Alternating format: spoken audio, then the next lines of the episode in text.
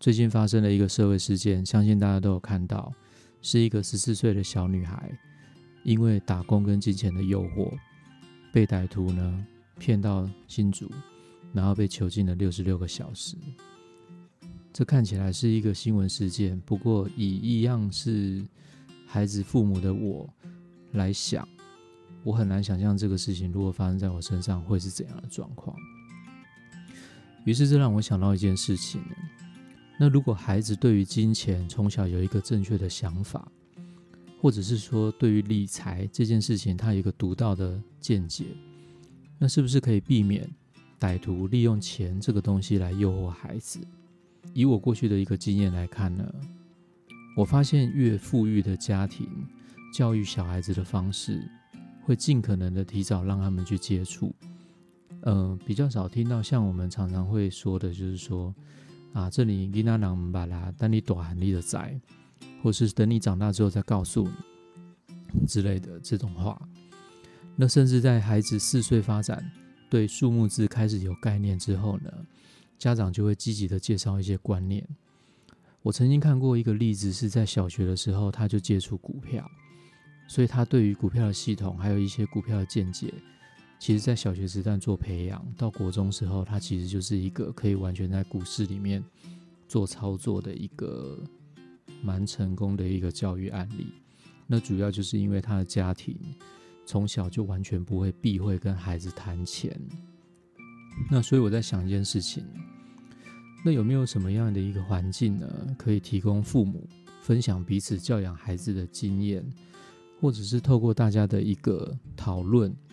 来找出一个正确的方向，让大家勇于对小孩子来谈这件事情，呃，谈钱的这件事情。毕竟谈钱呢，嗯，是不可避免的事情嘛。因为必谈钱，你避不了用钱。那这辈子生不带来，死不带去。可是只要你要活着的时间，你是一定会接触到钱这个东西。所以，于是呢，我就想了一个这样子的开头。那我想故事呢，就从我跟我的孩子开始吧。大家好，欢迎收听小大人的理财故事。本节目由本人太太硬逼我播出。一开始，我想要跟大家先分享一下我跟孩子的互动，来做一个开场白。我的孩子今年五岁了，在今年过年的时候，因为武汉的肺炎关系，导致于当时的气氛非常的恐怖。加上小孩子不可能像大人完全做到不摸鼻子、不摸眼睛、嘴巴的要求，所以我们整整过了两周过年没有出门的日子。你们可以想象那是多可怕的事情吗？因为有经历过这段时间的父母应该就有印象，这简直就是把两种生活作息不一样的生物啊关在同一个区域，就像是把日行动物关在夜行馆一样，那实在是太可怕了。几乎每一天都会。被小孩把家里面翻过来或翻过去，什么阿妈很早以前就不见的一个老花眼镜掉的那个笔垫啊，还有爸爸失踪了很久的万宝龙的笔，还有妈妈永远找不到的发夹，什么鬼都会被小孩子翻出来。那几天之后呢，我终于想到了一个方法，就是说，那我们来跟孩子玩大富翁好了。一方面呢，玩大富翁一场就是三个小时。可以用来打发很多很多的时间。一方面呢，我也希望透过大富翁的这个游戏呢，培养他的一个耐性，然后也让他培养一些金钱的观念。于是我们就去了书局，结果才发现，原来我已经过气了。因为现在卖的大富翁全部都是电子式的大富翁，有收银机，有刷卡的，有信用卡，还有很多很多电子支付的大富翁。哪来的传统大富翁啊？根本就是没有那种传统什么由此去跟坐牢的那种大富翁。是，所以我后来找了好几家店，终于在书局买到了一盒。这个部分我分享一个题外话：小孩子在四五岁之后开始对钱有数目的观念的时候啊，我还是会建议家长还是用现金，就是在小孩的面前多使用现金，不要太常用电子支付。因为多使用现金会让小孩产生这种现金的损失感，还有就是说花了多少钱找多少钱的这种概念。那电子支付呢，就是哔哔哔哔哔哔，这个钱就花掉，可是他对于钱的损失没有感觉。那那他常常看大人这样子做的时候，他久而久之，他其实很难建立这样的观念。所以这也是让我想到一件事情：从这个大富翁都已经变成电子支付的大富翁来想，就是说，我们可能在现代的这种电子环境下，越来越多的方便性，可是我们还是鼓励家长。我们可以用现金来做支付，至少在小孩面前让他看到这种现金流失跟现金找钱的这种互动的关系。OK，那我们回到刚刚的大富翁游戏，经过了几次的大哭跟这个疯狂的扫桌之后啊，终于教会了小孩怎么玩大富翁。我从中间呢，我领会了一个很重要的道理，很简单，就是如果要过幸福的生活啊，你就把小孩当做是客户，为什么呢？因为我们都说客户永远是对的。如果这样想，小孩做什么，你永远都不会气到快要爆炸，气到快中风，气到眼冒金星。相信我，客户都可以教了，小孩怎么可能教不会呢？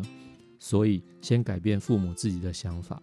你看他是客户，他做什么你都会很喜欢。哈，试试看，各位父母可以参考看看。OK，这不是重点，重点来了。玩到一半的时候呢，小孩就问我说：“这个钱是真的吗？”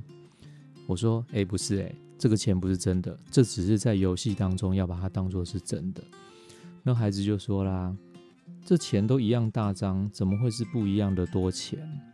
那我可以用绿色把红色拿来用吗？”那主要这样原因是因为我在帮他找钱的时候啊，我会给他很多张。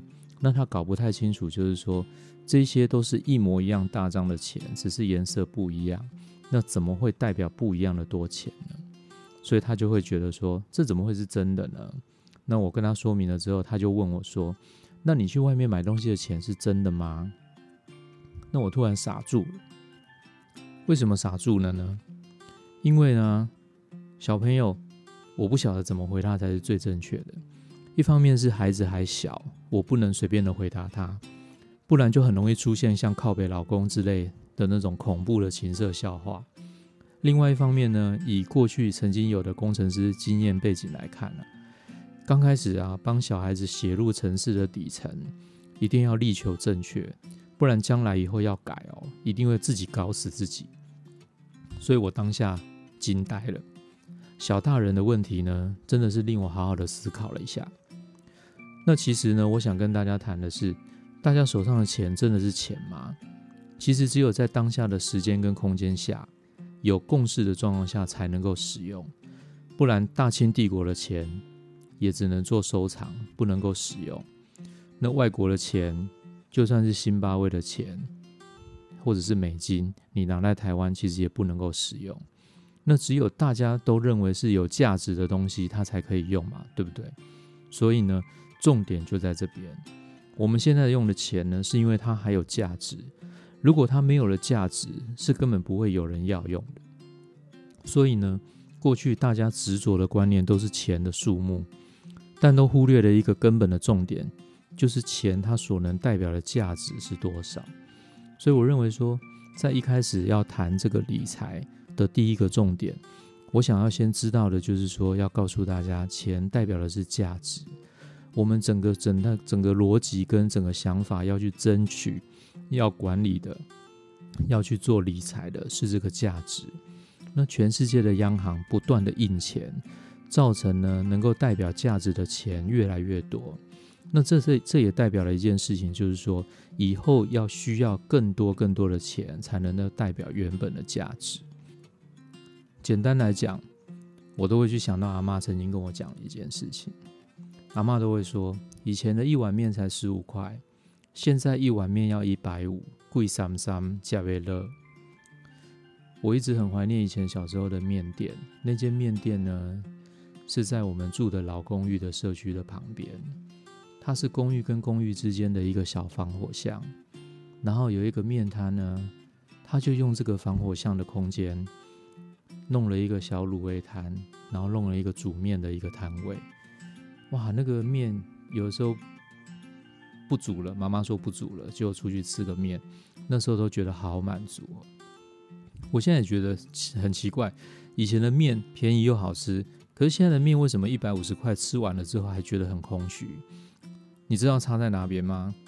差在以前的面十五块钱是你爸付钱的，现在的一百五十块是你自己付钱的，所以你才会觉得以前的面便宜又好吃，现在的面很空虚。好，言归正传，就是因为钱贬值的速度比我们想象的快啊，所以如果说今天你妈妈在二十年前顺利的帮你存到了一百万，准备在你长大成人之后，或者是有你创业的需要的时候，把这笔钱给你，可是你妈妈忘记了一件事情。妈妈的年代是经历年利率的定存可以到八趴九趴的时代，所以呢，那个时候他们很难导正这种呃钱已经没有利息的零利率的这种观念。可是现在呢，我们接接下来的下一代是进入一个零利率的时代，所以他们将来所面对的问题呢，其实跟我们上一代还有我们这一代的状况完全不一样。所以他必须要有一个观念，就是钱就是会消失的价值。简单来讲，就是有人会偷你的钱啊。所以呢，我就回到我们刚刚讨论的事情，就是说，如果二十年前你妈妈存了一百万，我没有记错，在二十年前头期款如果付一百万，应该是可以轻松的买到板桥的房子。而且当时如果是呃，一百万，我想当时应该可以买到一台不错的进口车，甚至是双 B 的车，应该都可以买得到。可是现在的一百万，可能你只能买到一个比较好一点的国产车。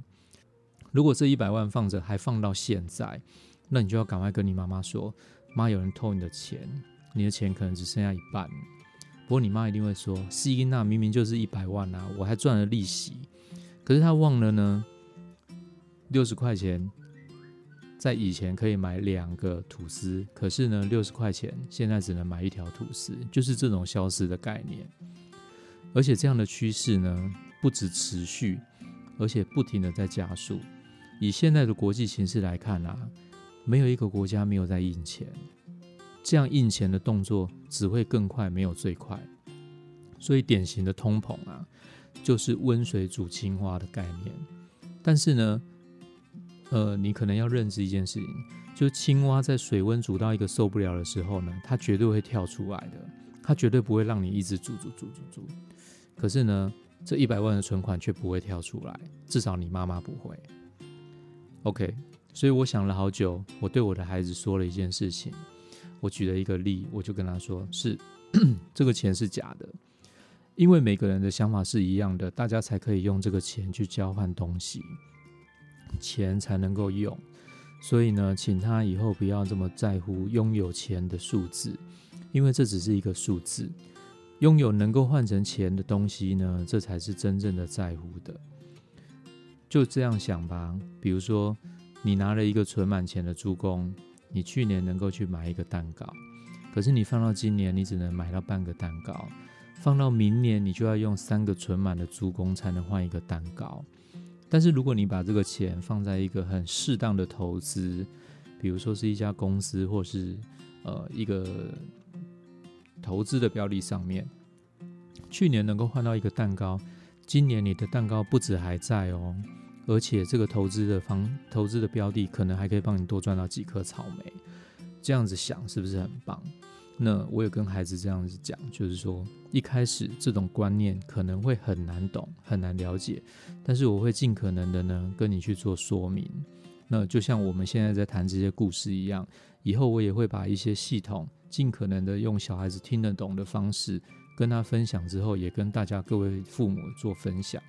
那我就告诉孩子说，我希望你可以了解其中的道理，只要观念正确了，方向对了。呃，虽然还没有走到终点，但是路就不远了。那最后呢，我希望大家父母可以大家多多的讨论，因为下一代面临的一些责任可能会比我们这一代还要更更重。毕竟他们是一个少子化的年代，而且他们是个零利率的年代。未来的世界没有人知道怎么样，我们只能用现在的经验来预估未来可能会怎么样。那希望大家多多讨论，能够为我们的小孩子尽一份责任，尽一份心力。OK，谢谢大家的收听，我们今天就到这里，希望很快跟大家再继续见面，谢谢。